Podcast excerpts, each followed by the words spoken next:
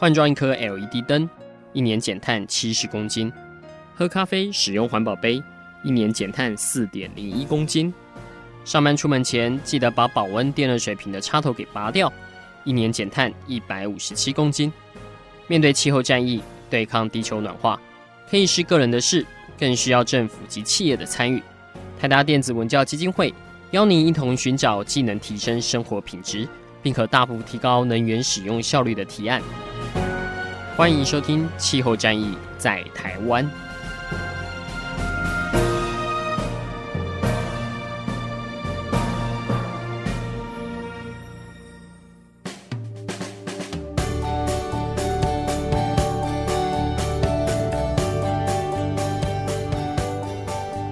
各位听众朋友，大家好，欢迎来收听这一季的《气候战役在台湾》，我是主持人台达电子文教基金会的高宜凡。那新一季的节目呢，我们要带给听众很多的一个思想的刺激哦，因为相信这个过去大半年来，大家已经被这个台湾宣布这个要未来要朝向二零五零要近零哦，然后还有很远大的一些能源的政策目标，那加上联合国气候会议去年 COP 二十六之后呢，这个未来全球迈向减碳，这个应该是已经基本上定调的事情了哈。那所以目前呢，坊间对各种未来该怎么减碳，怎么减才最有效率，然后才最有可能性，然后又重点是还还要环保啊。那这样的需求呢，技术上的需求是非常非常的多，这样子。所以现在呃，大家现在就是会常常听到各种什么一些新的技术开发的进展啊，有哪些技术可能会是一日千里啦，有可能在二零五零年会成为一个主流这样子。好，所以这一季呢，我们就要来谈各种减碳的黑科技哈。所谓黑科技是听起来有点。可能是莫名其妙，不太可能实现，但是未来的确有可能有一天它会成真。而且目前因为需求旺盛，所以现在技术进步的也非常快，然后甚至于有一些技术已经不是你当初刻板印象中的那个样子了哈。那今天第一集呢，我们来要来解释未来的这个氢经济、氢能、氢这个地球上最丰富的一个元素，未来我们可以怎么样的利用呢？我们今天邀请到的是这方面的权威哈。他目前是中央大学机械工程学系的教授，同时也是台湾氢能与燃料电池学会的理事长，曾崇仁老师。哎，曾老师好。哎，主持人，各位听众，大家好。啊，今天曾老师非常辛苦啊，因为他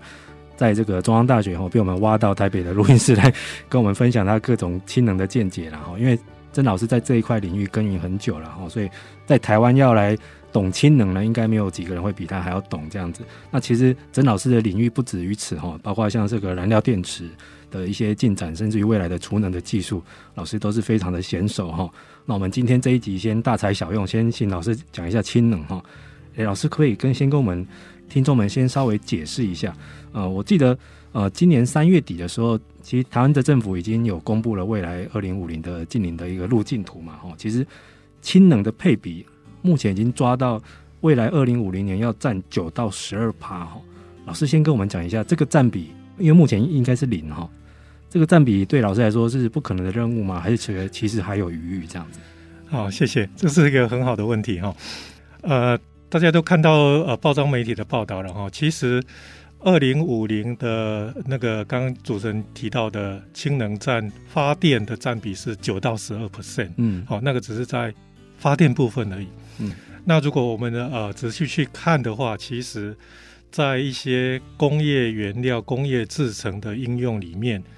有一些技术是很难用其他的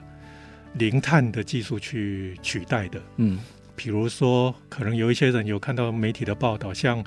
我们现在炼钢的过程里面，需要用碳当做还原剂。嗯，哦，把这个比如氧化铁的这些矿砂还原成铁。然后再去炼钢，嗯，那这过程当中就有很多碳排。那在像这一块里面，其实是很难用其他的技术去取代，嗯，所以呃，目前世界的炼钢厂都是锁定在改用氢当做还原剂来炼钢，所以以后会有氢能炼钢的技术。对，嗯，那欧洲已经有炼钢厂开始着手在呃试行了。哦，对，我最近看到有一些德国媒体在报道，好像在瑞典已经有个钢厂，对对对，所以那一块可能还会在在额外占可能十 percent 左右，所以大多数的人都认为，然后就是在二零五零年的时候，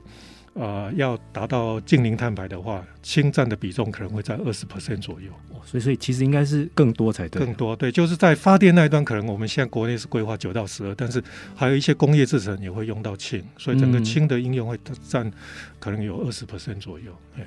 对我们那个台达基金会的低碳生活部落格，今年有写了一篇氢能的文章哈，他是直接去翻译 IEA 出的报告哈。其实它就 IEA 会有些那个建议，就是说，其实像呃氢能不只是用来发电而已哈，其实它像很多重工业哈，尤其是不管它当燃料或者是它制成的原料，其实氢能也可以去帮忙的哈。而且就像老师刚刚讲的，很多工业制成目前没有替代的方案，所以靠氢能的话，可能是未来一个解决的手段这样子。那老师，我们现在。台湾政府提出这个规划之后，是政府也部门也动了起来嘛？老师有没有被抓去加入什么氢能小组这样？其实政府还是蛮积极的哈，他那个行政院有一个有成立一个氢能的这个规划推动小组之类的，嗯，那是由龚明鑫公主委当召集人哦，是国发会主委，对，里面有分呃四个组哈。那有分 focus 在一些呃比较偏技术方面的啊，嗯、或者说比较偏一些产业面的哈、啊，总共有四个组。嗯，那里面有一个组就是 focus 在氢能。嗯，那我本身是有参与那个那个组的这个小组的这个委员。嗯、那整个去年也开了好多次会，那包括今年可能下礼拜还会再开一次会，就是。陆陆续续的，我们会去讨论如何去落实这些相关的这个技术。所以，其实政府在这一块是蛮蛮重视的。整个去年，呃，分了好几个组，就动起来。那在经济部那边，其实他也成立了，比如说在氢能这边，他有成立一个氢能的推动小组。那把几个比较大的国营事业重要的负责人都召集起来，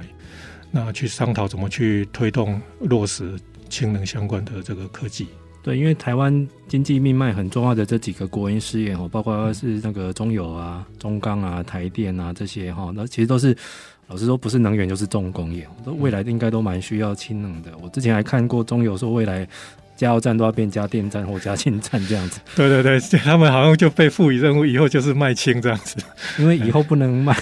化石燃料，以后感觉没什么前途这样子哈。那老师，我们现在。这样子，所以目前应该台湾的这些事业，应该重工业，他们应该是很有兴趣哦，对氢能的应用上。是，就是说呃，刚刚讲的，因为其实有很多技术，它想要做到近零碳排的话，呃，它就不得不多多少少要依赖氢能相关的技术，所以很多公司对这边都蛮关注的。是的，而且老实说，目前也没有其他的替代的手段哦。像刚刚老师讲的那个瑞典的钢厂，已经做出了氢能炼钢，嗯、但是老师可以老实说，现在其实在实际的成本上还是蛮高的。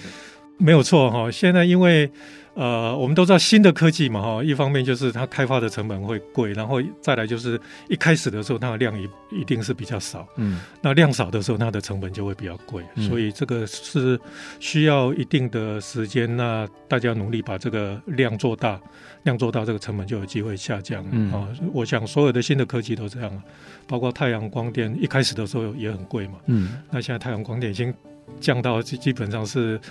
呃，有可能就比。这个传统的发电成本还低的这个状况了，嗯、所以应该是有有机会再持续往下降。嗯、是这一块就是要靠未来的市场的供需法则来处理了，因为理论上做的越多，规模越大，那个单位成本可以降低这样子。嗯、那当然可能政府在一开始必须要采取鼓励的手段哦，像说譬如瑞典这么辛苦做出了氢能炼钢哦，全世界第一批。那应该政府要保证去采购它，好，不然人家公司也不是那个大家都将本求利，也不是在做好玩的哈，一定要有一些应用的手法，或者是出海口去消化它了哈。那刚老师跟我们提到蛮多的是工业界的应用哈，那我们来提提那个发电端这边好了。大家其实谈到国内的这个目前近零手段，很多人还是在看能源这块领域的哈。老师可以跟我们讲一下，目前台湾的氢能的发电的技术现在进展的如何？好，那呃。发电哈，其实呃，我们可以分两个区块哈，嗯、一个是比较大型的独立电厂啊，嗯、大家可能都听过 IPP 哈，独立电厂。啊、呃，比如说像台湾这些大潭电厂啊、台中电厂啊、高雄电厂啊哈，这些就是所谓的传统的比较大型的电厂。那另外一个呢，是大家全世界哈目前都是在推的这种比较分散式的发电。嗯，哦，那这个以前是比较少了哈。那现在就是说，比如说在社区、公司、工厂、工业区，它可能就是有一个比较规模没那么大的一个在地的一个发电设施，然后就地发电，然后就地应用，可以省掉这些传输的这些损失。嗯，哦。那在这两块里面呢，哈，我们可以稍微来分别来谈一下。那在独立电厂的部分，我们现在台电的发电方式啊，哈，主要是几种哈。早期有燃烧石油的，那不过那个基本上已经快收了了哈。嗯。所以现在主要的应该是燃煤电厂跟燃气电厂。嗯。哦，那少数有一些水力发电啊，还有核能发电啊，哦，少数有这些东西。那目前主力应该是燃煤跟燃气。哦那在燃气的部分呢，我们二零五零是占比要推到五十 percent 嘛，嗯，那燃气的电厂里面，它是使用一个我们叫气涡轮机，嗯，gas turbine 的这个发电的这个装置，啊，那像大园的电厂呢，它在 gas turbine 这个发电装置，因为它的尾气出来的温度还有大概五六百度 C 哈，所以呢，它可以再去推动一个传统的水蒸气的发电循环。哦，所以说我们燃烧一次天然气的热值，那释放出来可以推动两次循环，嗯，所以这个我们叫负循环的发电系统，嗯，哦，所以你仔细去看大潭电厂的网页的话，就会看到这个名词，这个负循环就是指的就是这个东西，它燃烧一次天然气可以推动两次循环，就是发两次电的意思，嗯、哦，那这个发电效率呢，目前大概可以到五十六十 percent，是算是相当不错的这个发电效率。但是因为燃烧天然气呢，虽然它已经比烧煤要干净很多了哈，但是还是有碳排了哈，因为 CH4 嘛，哦，里面就是一个碳四个氢。嗯，那未来要过渡到零碳的话，就需要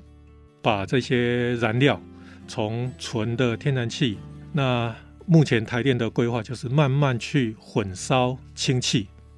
以后天然气里面会加一些氢气，对，会会去混烧。比如说一开始它可能是五 percent、十 percent，嗯，那再来二十 percent 啊啊，再来比如说到五十 percent，那未来新的机组出来，它可以燃烧完全百分之百的这个氢气的时候，嗯、那它就改成全部烧氢，那这样就没有零碳。嗯，好、嗯，那目前台电装的这个机组了哈，大潭电厂那一边，啊、呃，我忘记是七八九哪一个机组哈。嗯它的机组已经是可以混烧二十 percent 的氢气哦，嘿，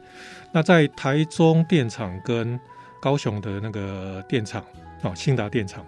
他们现在要装的这个新的机组，预计在大概是二零二四、二零二五要完工的这个新的机组。呃，机翼的那个机组呢，已经是可以混烧五十 percent 的氢气哦，那进步很快。对，所以其实目前的技术已经就刚刚主持人讲的，跟以前几年讲来比的话，已经是进步很多了。那有机会到二零三零年左右，机翼呢就会呃生产可以百分之百燃烧纯氢的嗯这种发电机的模组嗯。所以目前对台湾来讲的话，在大电厂那边是有这个规划哦，就随着氢气可以混烧的比例越来越增加，那我们碳排就可以慢慢的下降。那在这一段呢，就有机会可以过渡到嗯完全燃烧氢气零碳的这个发电。所以这个应该是全球这个火力发电厂的一个共同的野望哦，因为他们未来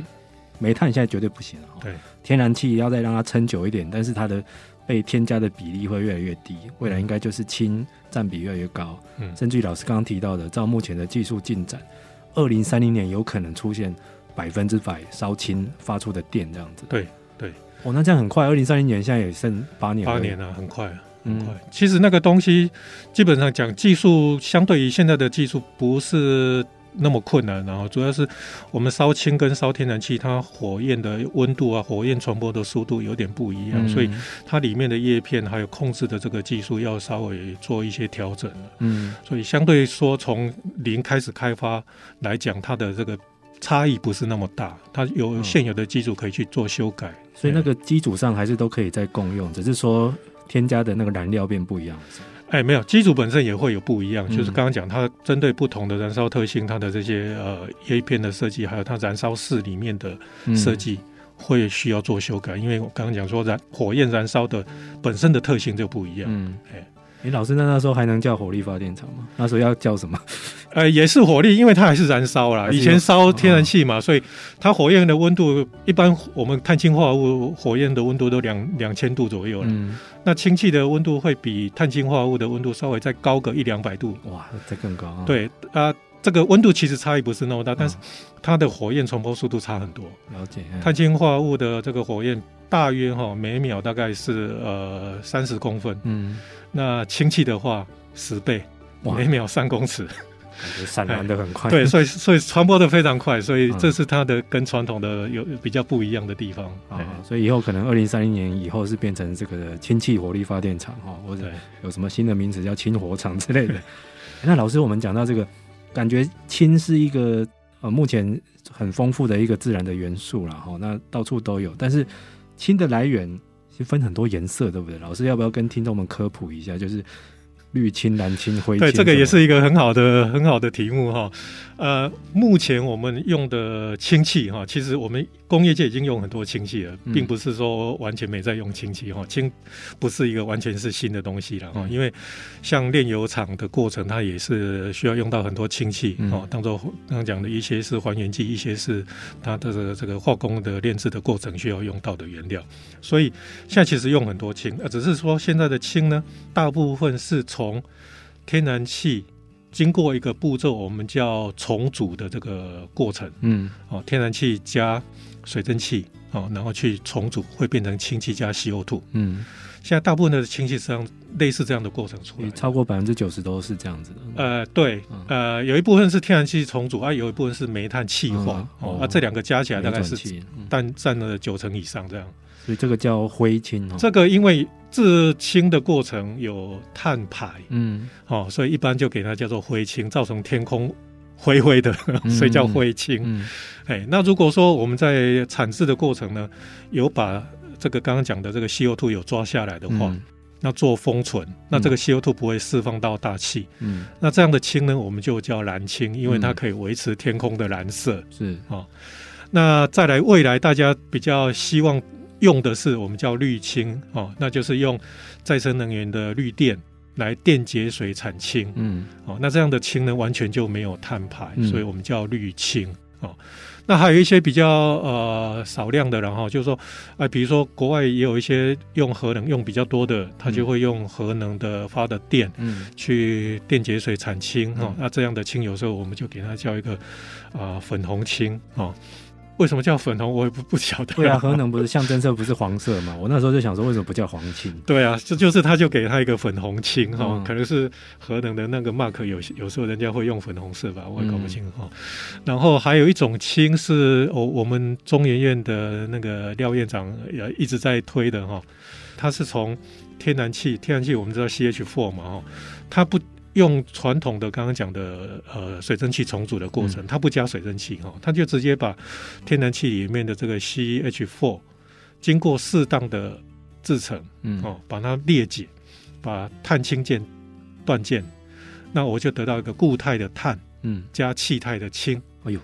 哦，那这时候氢就拿出来用啊，这个碳因为是固态的碳，嗯，所以它也不会跑到大气去，那得到这个固态的碳呢，我们也可以拿来用，因为。我们很多石墨材料嘛，是哦，这个储能材料都用到很多碳，所以这个碳本身也可以用，那氢也可以拿来用。哦、啊，这样的氢有时候我们就叫蓝绿氢这样。哇，而且这个技术是台湾已经有的。呃，应该讲台湾以前就比较不注重这一块啊，嗯、只是说中研院有开始在做了，目前他们做的这个效率好像还没有很高，嗯，哎，但是至少有开始动手在做了。那还有少数的。呃，一些学校也有在做，嗯，中兴大学有个老师也在做的，嗯，哎，哇，所以这个未来这个氢的各种的颜色，大家要分清楚哦。其实未来其实虽然说氢的提炼方法很多种哈，这个八八囧这样子，但是未来其实国际上比较推崇的还是绿氢，对，绿氢是目标了哈。但是就是说，在推展的过程，也许我们一开始不要严格限制一定绿氢才能用，因为我们要先把下游的输送、储存、应用的技术。先要把它练好、嗯、哦，那之后再来改善这个氢的来源，尽量减少碳排。是，哎，我觉得这样的做法是比较妥当。对，老师刚刚点出一个重点哦，只是氢的这个好处，其实大家都知道了哈，因为以前大家都说啊，它只有副产品只有水，真的是纯净无瑕的干净能源哈。有些人都觉得搞不好比这个什么太阳能、风电都还要干净哈。但是为什么以前很难使用？就是它的储存跟运送一直是个问题，是不是？对，氢哈，呃，算是最轻的一个元素嘛哈。呃，周期表里面哈，就是就是就一嘛哈。然后呢，它在自然界里面哈，它没有单独存在了哈。嗯、呃，大部分呢，应该讲大部分哦，所以大部分都是用一些化合物的形状去存在的。嗯、所以像刚刚讲的呃水啊，哦一些碳氢化合物啊，哦，所以我们要用的时候就要把它从这些里面拿出来哦。那这过程就会消耗一些能源哦。然后氢，因为它本身本身很轻，密度很低，所以我们要储存的时候，其实。要花一些努力哦，去压缩它嘛。对，那有几种方式哈。嗯、一个方式呢是目前全世界的车厂哦使用最多的，嗯哦，我们就叫高压氢，嗯，把这个氢压缩成三百五十大气压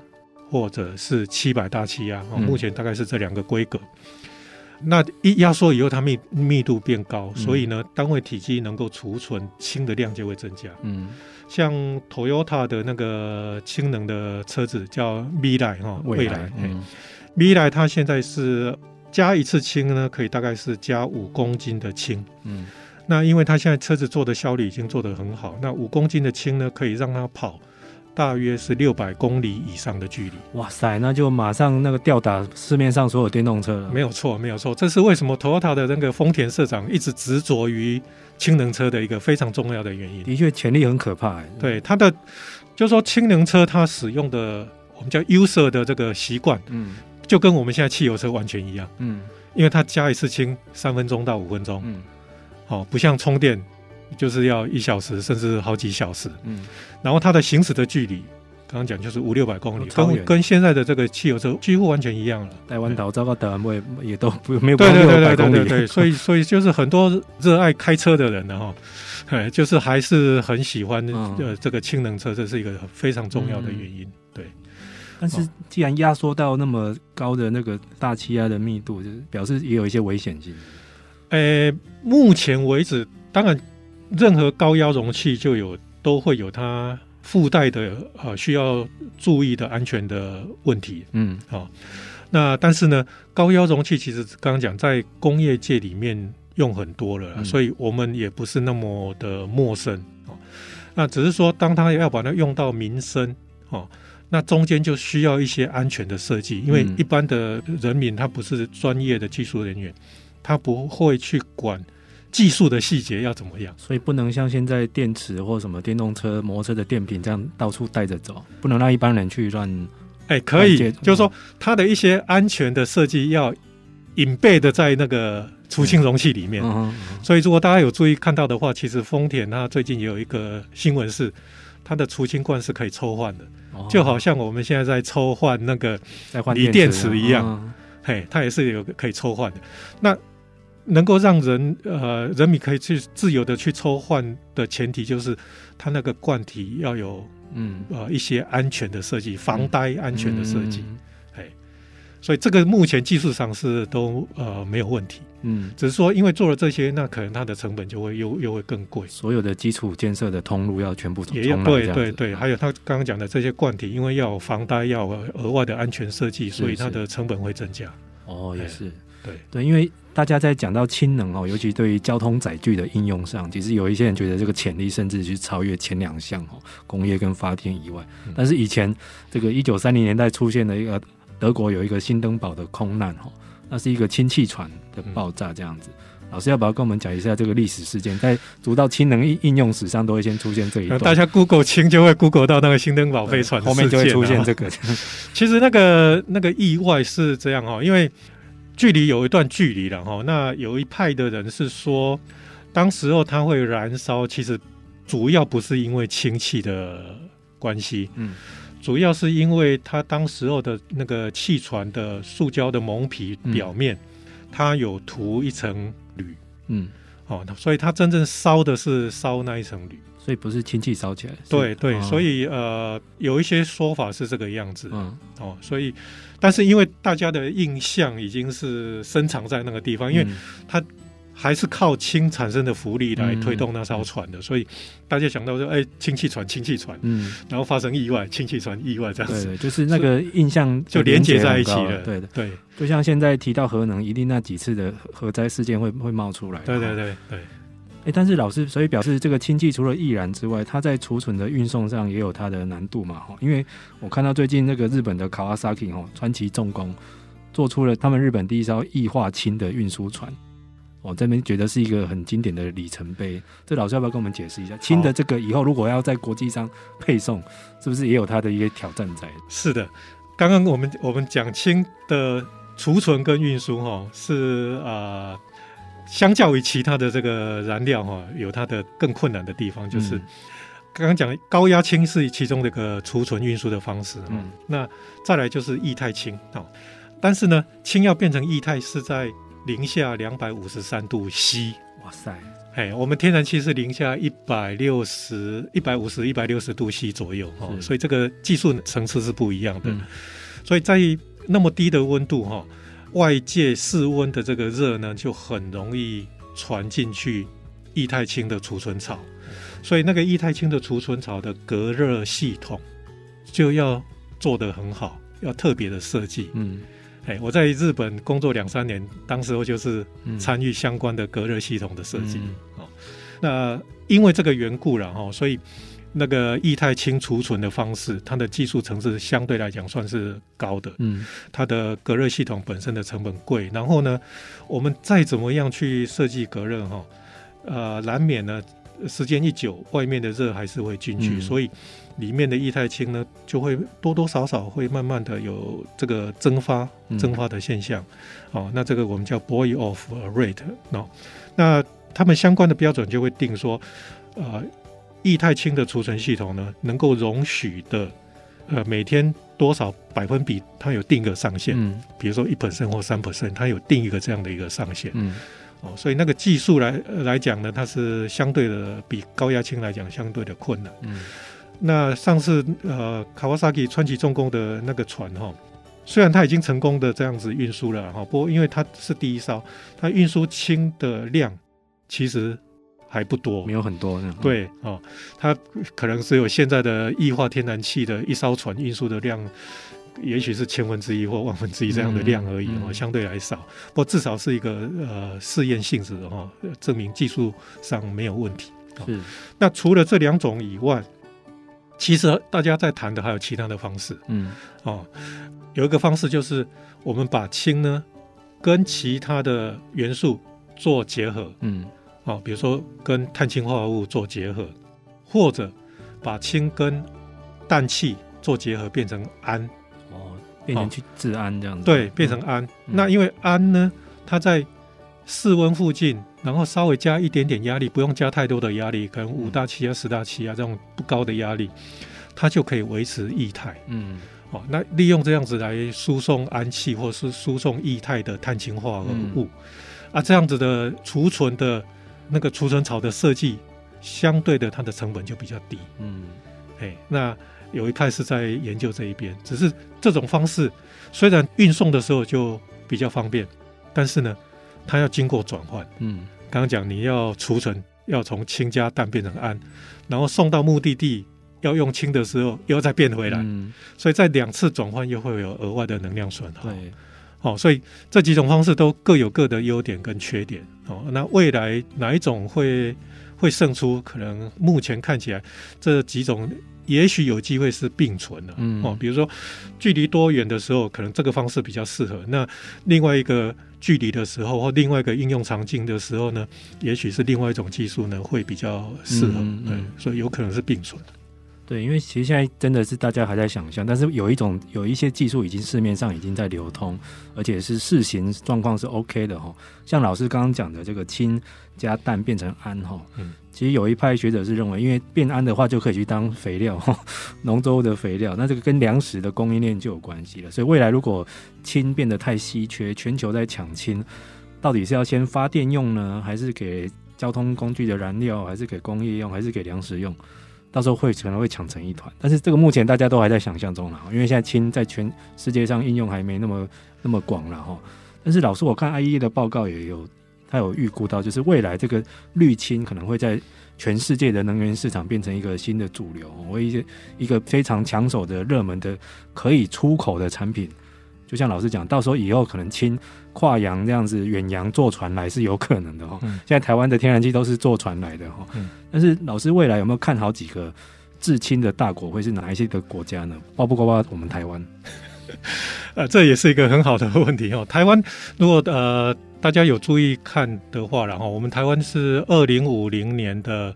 再生能源占发电的占比是目前的目标是六十到七十 percent。嗯，哦。那这个能不能达到就就另外一回事哈。那我们说，就算能够达到，它毕竟还是只占六十到七十 percent。嗯，所以我们本身要用的绿电都还不够，就光发电还不够用。对，所以你要用那个绿电来大量的制氢，我觉得相对会比较困难。嗯，当然，当它到达六成七成的占比的时候，就会有一些时段或者有一些局部的地区，嗯。它有时候绿电会过多，那这时候过多的时候，你可以拿它电解产氢，嗯、这个是一定会有的。嗯，哦，只是说就整体来讲，我们台湾的绿电占比还是不够。嗯，哦，所以对台湾要做到净零碳排，基本上绿氢还是要靠进口，要跟人家买这样。对，还是要靠进口。哈、嗯，那全世界目前看起来有几块地区哈，它因为一的是太阳能比较丰富啊，或者是风力比较丰富哦，有几块地区呢，他们就很适合。来做绿氢，因为它的绿电的成本相对会比较低。嗯，哦，比如说像澳洲，嗯，哦，像南美的智利，那像这个中东，嗯，哦，或者中亚，那北非，哦，那还有一些南欧的这个地方，哈，像这些地方都有很好的日照，那有一些还有不错的风力，哎，所以这几个地区他们呃国家都很积极。嗯像智利也是当做是国家的政策在推，嗯，哦，那澳洲也是一样，澳洲驻台办事处过去两年非常积极，他每年都会办这个氢能的这个论坛。哦，他们已经在想这个了，哎、欸，他们很积极在招商，他们的太阳能制的绿氢就可以出口给我们这样。对对对对对，所以啊，刚好我们又离他近嘛。对、嗯，那台湾现在的天然气跟煤炭有很多就是跟澳洲买的，嗯，那以后他不能卖含碳的燃料的时候。他也要想办法转成卖零碳的燃料，嗯、哎，所以他其实是很积极、很乐意跟台湾合作。那台湾也有一些公司已经有在跟他们接洽，啊，就是先期参与他们的这个绿氢的这个建设投资。哇，好羡慕哎！他们这几个国家真的是这是天然资源充沛，然后地大物博，但是它本身需求又没那么高，所以还有一些余裕是可以做外销的哈。所以台湾短期内还是要自立自强哈，但没关系，老师，我们这个台湾的这个氢能的供应链其实也蛮被看好的，因为我看你们也有办一些研讨会，什么邀请台湾的业者。目前台湾的业者在这方面的布局如何呢？是，呃，台湾其实在呃两千年以前哈，就是我们记得两千零几零一还零二小布希嘛哈，那时候小布希美国总统，他就推动国家氢能政策，然后他那时候。讲了一句名言嘛，哈，他说，呃，那一年出生的小朋友，二十年后他买的第一辆汽车就会是氢能车。真的，那时候他是小布已经是这样讲了哈，虽然现在没有实现，因为现在二十年了嘛，二零二二了嘛，哎，不过车子是已经出来，只是说还没普遍到那个程度了哈。不过就说在那个时候，台湾其实政府就蛮积极看好这个氢能。也投入了不少的资源，嗯，啊、哦，那包括产官学都有很多在做，只是呢，后来，呃，美国那个能源部长 Stephen Chu 那个朱立文，华裔的哈、他对氢能比较悲观一些，所以他上台以后就把美国氢能的研究就砍掉很多了，嗯，哎。那台湾的很多政策是跟着美国走的，所以呃那个时候也影响到台湾的整个的政策，所以从呃那时候开始，台湾在投入氢能的研发经费也减少很多啊。不过因为有那一段时间的练兵开发，所以台湾在氢能产业，特别是燃料电池这一块，嗯啊呃，燃料电池其实有高温型、低温型。嗯、哦，那台湾在低温型的燃料电池呢，从上游的原材料到组件到下游的系统，都有很多厂商在开发。嗯、那也有一些成品出来。哦，那在高温型的燃料电池呢，高温型我们叫固态氧化物燃料电池。嗯，哦，那台湾有几家公司在做。那在高温型燃料电池呢，全世界现在的领导厂商，我们叫 Bloom Energy，嗯，美国的一家厂商。那 Bloom Energy 呢，它可能市占可能是呃全世界高温型燃料电池的一半以上，嗯，哦，那它的超过一半的零件是台湾厂商。哦，大家都想象不到，对不对？原来台湾有这么多的燃料电池相关的 相关的厂商，对，它在高温型呃燃料电池里面，它有个热箱。那这个热箱呢，做得好又便宜呢，嗯、是我们台湾的高力热处理。嗯嗯，哎，他以前做热交换器哦，那刚好有高温焊接的这个技术，做得非常好。嗯，哎，那另外还有像啊宝来德啊，像康舒啊，做电力调节这些，嗯、这些加一加，它的占有这个 Bloom Energy 的比例呢，呃，有的时候有。看到的数据是六成，有的时候说五成哦，所以就是至少五六成哦，那是台湾提供的，非常多非常多。所以表示这个未来如果成为应用的主流的话，台湾这个相关的这供应链的也有起飞。对，是我们是有一些实力的，只是在去年以前哦，去年当然宣告了这个以后，就政策上就比较支持。在去年以前有一段时间，嗯，我们缺乏政策的支持，嗯，所以厂商哦，在那一段时间就不太敢跳进来，嗯。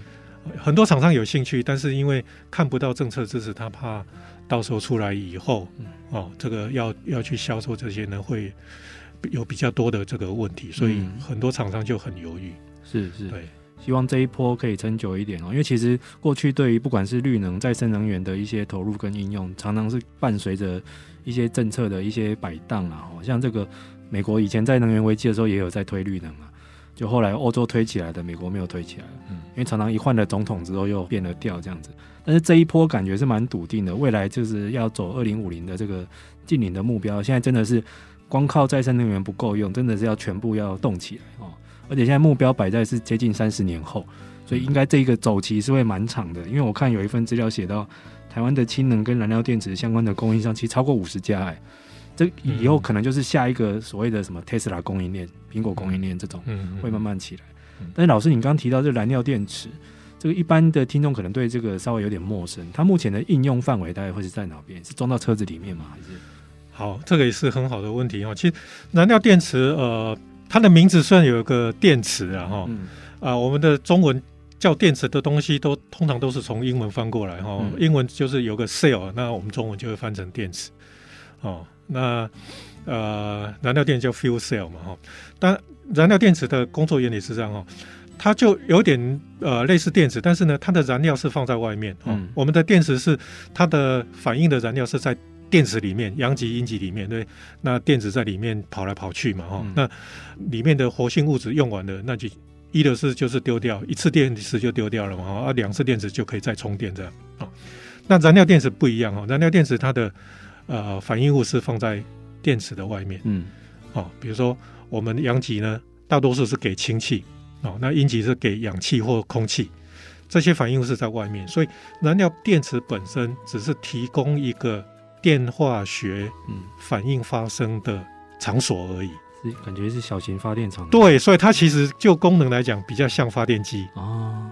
啊，那这是为什么？啊、呃，以前那个原子大学那个。詹校长的，他一直想要把这个名称改成环保发电机，嗯，哎因为它的功能其实就是就是一个发电机，嗯嗯，哦，那燃料是放在外面的，嗯、所以只要燃料持续不断的提供，它就会一直发电，嗯，哎，所以我们可以把它当做是一个发电机来看，其实是是 OK 的，所以它只要一直加水，它就会去，哎，不是加水，就是接给它氢气，给它燃料嘛，就不断的去灌氢气，对，灌氢气啊，这边就是提供空气就可以了，哦、它就可以一直发电。哇，那对，听起来以后如果车子都做成这样，不就太好了？所以，为什么放到车子里面，它就是可以取代引擎？它基本上就是一个一样嘛，嗯、产生动力的装置。嗯，那为什么它可以不用像电动车这样需要充电那么久？就是我们加的是燃料，嗯，加的是氢气，类似于我们现在加的汽油，嗯，加的天然气一样。所以以后家户建筑也有可能用哦。有讲到家户建筑。我们这边有个例子，很好的例子是日本。嗯，日本从二零零九年开始，它有一个叫 NA Farm 的一个 program。嗯，NA 就是能能量 energy 嘛，嗯，NA，然后 Farm 呢是农场。嗯，哦，所以它把这个两个加起来就能源农场这样哈。嗯，那这个装置呢，基本上是一个燃料电池，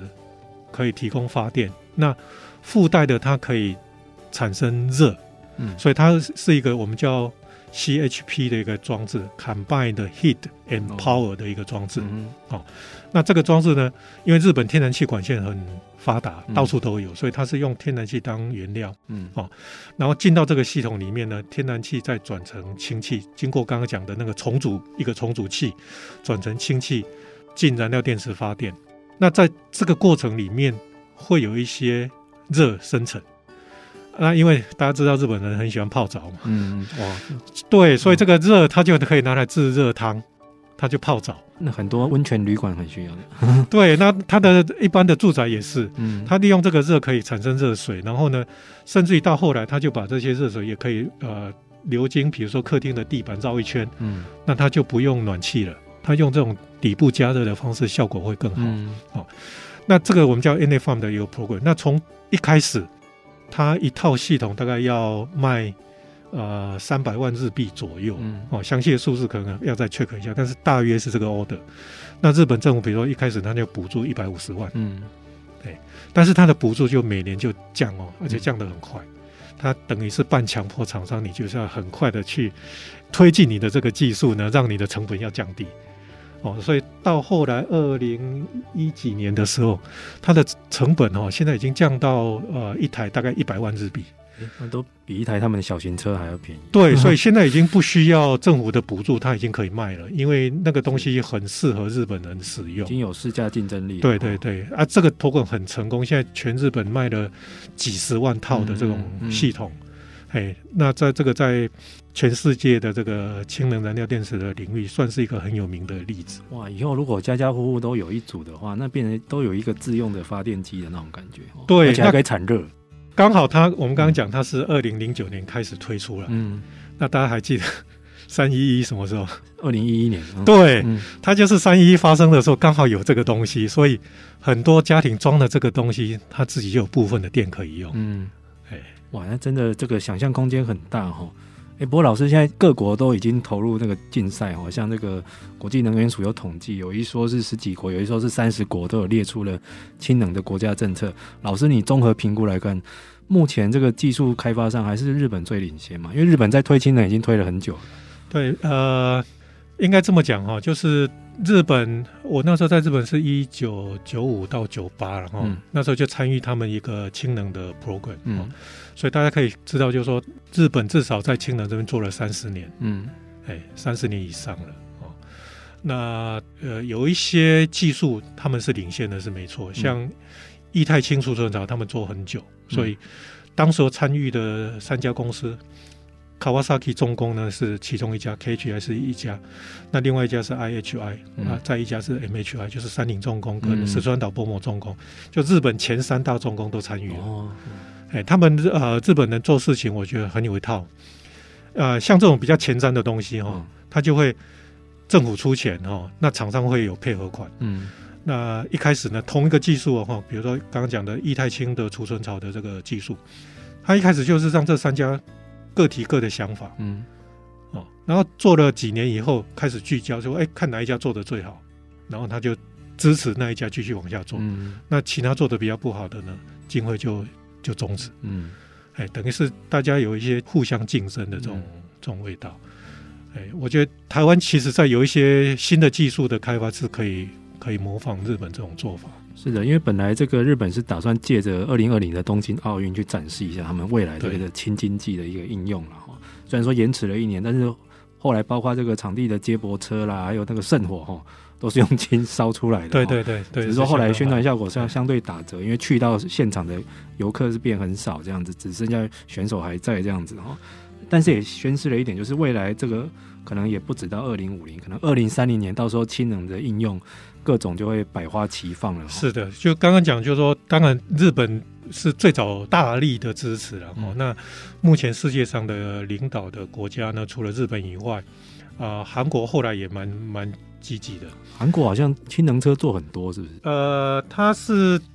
因为韩国是走日本的系统，就是它是大商社的这种系统，嗯、所以它的那个 Hyundai 哈 Hyundai 呃开发的一一型那个燃料电池车。OK，、嗯、那韩国就是它比较想要占第一嘛哦，所以它有时候就是会利用一些政府的补助，然后去把量冲到，然后占到一个量的第一啦。那我觉得在技术层面来讲，其实 Toyota 还是比较厉害。了解了解。哦，那除了日韩，我们对岸。嗯，对岸在二零一五一六的时候，他把氢能列入国家计划。嗯，哦，他们也是五年计划嘛，哦，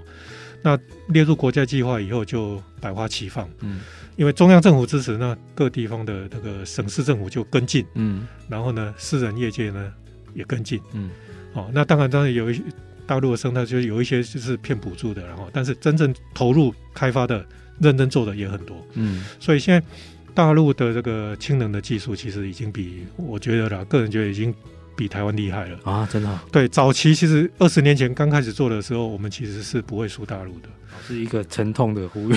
对，这个这个真，因为我们有一段时间不是那么支持嘛，啊、我们现在很多做的不错厂商，其实都到大陆去发展、啊，是是，哎，所以这是很可惜了哈。那这些亚洲国家以外，像欧洲的德国，嗯。向来都一直很积极，嗯，那英国现在也是很积极，然后还有一些呃北欧的国家，嗯，荷兰、丹麦这些也都是非常的积极，也都是绿能对对主流的一个对，所以他们呃一觉得这边可以投入，他们就整个就丢进来了。是，哎，那刚刚讲的那个澳洲，嗯，澳洲是后来比较积极，二零一五年以前倒没有那么积极，嗯，那美国也是，美国就是说。虽然它的政府是一阵一阵哈，但是一些研究单位其实都有在做。嗯，那另外像加拿大，加拿大其实也一直都很支持氢能。嗯，啊，有一次在温哥华开加拿大一个氢能会议的时候，他们就特别安排，嗯，提前我忘记提前几天哈，有一一个车队氢能车，各家厂商哈，包括 Honda、Toyota、GM，还有韩国的车也有哈，就一个车队呢从加州。沿着这个海岸一路开到温哥华。哦，真的、哦，算准时间就是那个会开幕的时候，大家就就到那个地方。氢能车队长征这样子，然后就进去，然后他们的总理去、嗯、去揭幕。哦，哎，所以由这里你就可以看到，哎，有宣传加拿大对，非常宣传。然后因为总理去，所以这个是一个代表一个国家的一个态度，嗯、是是，哎。就像那个最近美国总统拜登要去布达他的电动车的政策，就跑去 GM 哈，而且一定要开他们那个皮卡车那种出来，就美国国家精神的象征。以后这个二零五零这个氢经济的进驻，应该也是各国一个角力的重点啊。而且目前现在来说，因为之前的进展就一阵一阵的，所以现在因为这个禁令的压力之后，其实大家仿佛又回到了一个起跑点。嗯，虽然说日本、韩国可能或者是中国可能在某些方面领先，但是目前来看都是各个有机会，但是还是没有把握的哈。那也希望今天听了这个曾老师开示的这一集哈，这个大家未来对这个二零五零的蓝图里面要氢能要给它摆在其中的一块哈。老师最后问一下这个问题，您觉得到现在来说氢能还算是一个未来的能源黑科技吗？还是其实它已经不是了，它已经落地了呢？哎，这个问题哈，有的时候不是那么好回答哈。我个人觉得哈，就技术面来讲，它已经到达可以用的程度，嗯，哦。但是就普及面来讲，因为它的目前有一些成本还是相对贵，嗯，所以呃，要把它普及化，还有一定的问题需要解决，嗯，那。国外目前大家的看法就是说，怎么样把它的成本再降低呢？一个重要是要把它的 scale 放大。嗯嗯。哦，你把它 scale up 以后，很多东西自然成本就会下降。嗯。然后呢，大家普遍使用的时候呢，各种新的黑科技又 还会再出来。嗯。我们本来呢觉得这个安全可能需要用个钢来做才够安全的，啊，以后他觉得他经过仔细的去算过以后呢，他可能不用钢了，他可能是一个复合材料或塑胶就可以了。嗯，那这个成本就有机会呃下降，或者会有一些新的创新的点子会出来。对，对，对，对，所以我觉得这个是应该是可以期待的。嗯，是的哦，在这方面也是要呼吁这个政策的资源，因为氢能。在它应用上，真的有它一个非常美好的想象的空间哦。以前可能台湾就是靠曾老师这样的学者默默在研究，可能五十个曾老师还不够哈，有可能有五百个、五千个这个曾老师下去，可能我们的进展就非常非常的快了，而且可能或许可以后发先至这样子。好，今天这一集非常谢谢曾老师来到我们节目中，各位听众朋友，我们气候战役在台湾目前已经也有同时转型为 Podcast 哦，目前在三大平台都有上架，分别是 Apple、Google 还有 Spotify 哈。那也希望各位听众加入订阅的行列，那也给我们好的赞誉。好，那今天谢谢各位喽，我们下次再见，再见。以上节目由台达电子文教基金会独家赞助播出。台达电子文教基金会邀您一起环保节能爱地球。